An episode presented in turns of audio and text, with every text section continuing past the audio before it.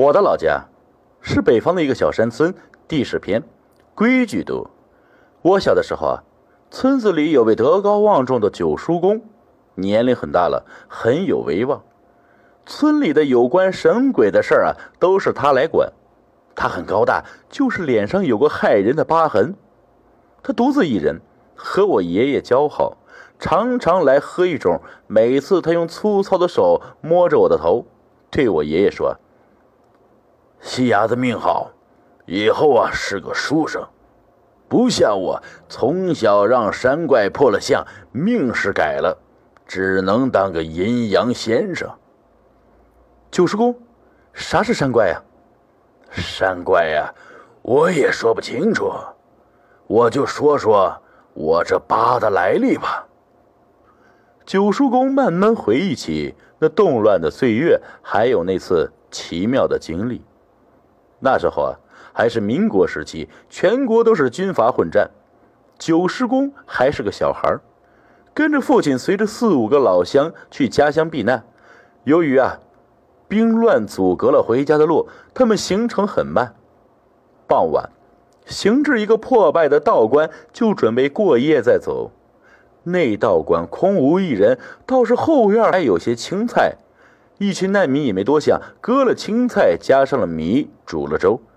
一群人好不容易吃了一顿囫囵饭，美美的躺在客房里休息起来。九叔公还是孩子的时候啊，玩心很有。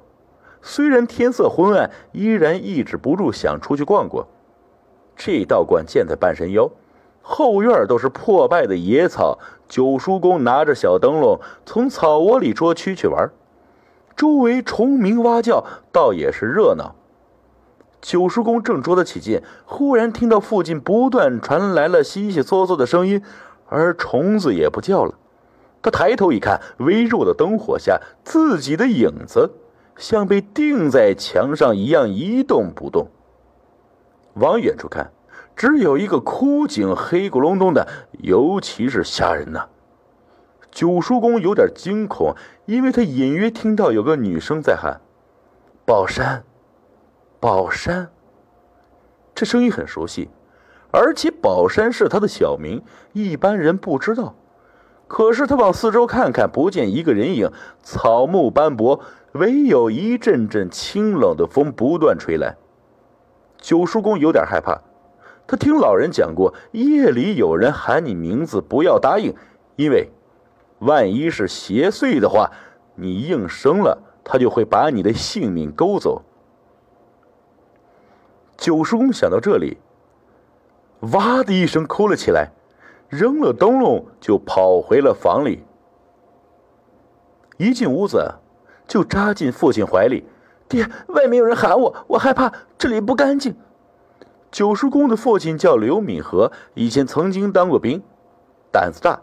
并不在意小孩子说的话，他连忙安慰他：“没事啊，那都是村里老人糊弄人的，别害怕，有爹在，什么鬼怪也不敢来。”说罢，还给他叫了叫魂。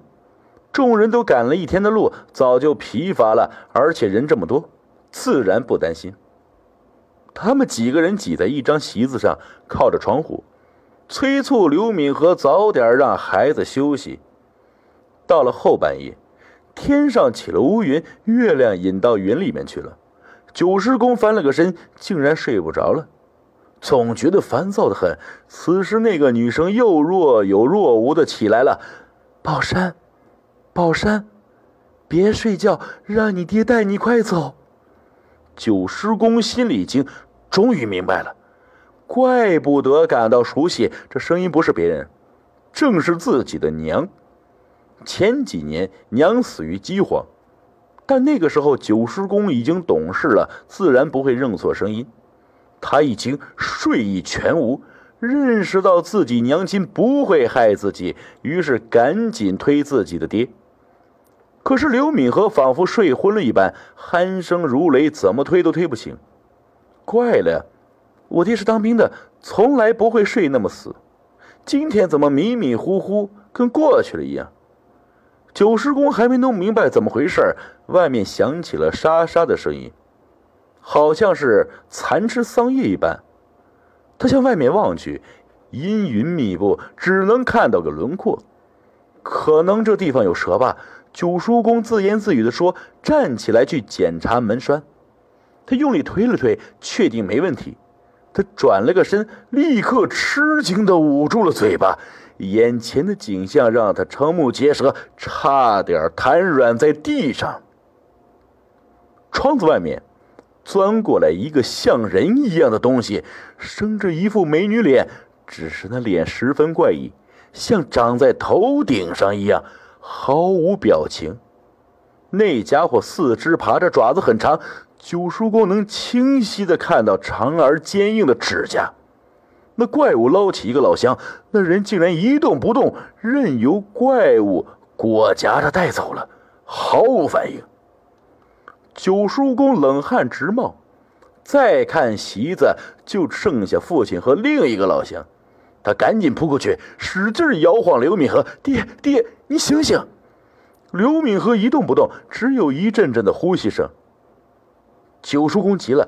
对着刘敏和胳膊大口咬了下去，直到冒血了，刘敏和才惊慌失措醒了过来。瞎子，你咬我干什么呀？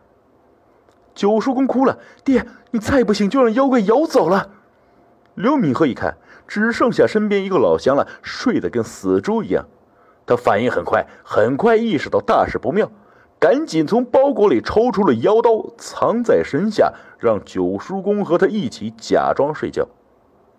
过了一会儿，那沙沙声音果然又响了起来啊！九叔吓得浑身发抖。刘敏和抱着孩子，努力让他平静下来。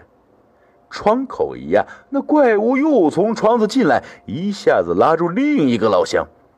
刘敏和毫不迟疑，掏出腰刀，劈头盖脸砍了上去，只砍的怪物不断发出呜呜声，撇下老乡，飞似的逃了出去。刘敏和赶紧追了出去。九叔公担心父亲出事，也慌忙跟着。那个怪物直奔后院，爬得很快，一下就跳进了那个枯井里。不知道是吃的太多，还是进的太急，他一下卡在了井口，后肢朝外，不断的扑腾。九叔公断定这不是女人，因为她长着爪子。刘敏和很快跺了起来，连砍二十多刀，这才把他砍得轻轻颤动，不再扑腾。刘敏和拽着他的两个爪子，刚把他拽起来，这个怪物转身扑了过来，一下子压在了九叔公身上，锋利的爪子划在了九叔公脸上，他吐出一阵白气，九叔公闻到，直接昏了过去。第二天，九叔公醒来，发现自己躺在草席上，只看到父亲和那个老乡低头垂泪，他一摸脸，很疼。父亲告诉他，他破了相，但是保住命还是不错的。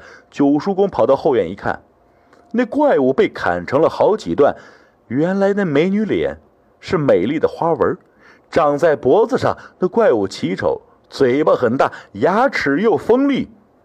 怪物肚子也被破开，有一个道士，还有一个老乡的身体和头颅，其余的老乡都在枯井里，全都死了。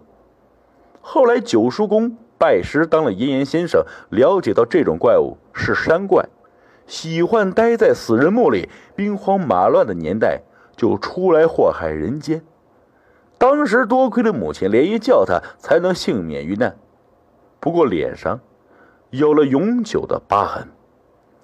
九叔公讲的这个故事让我唏嘘不已。好在不是战乱时代，怪力乱神渐渐。隐没了踪迹。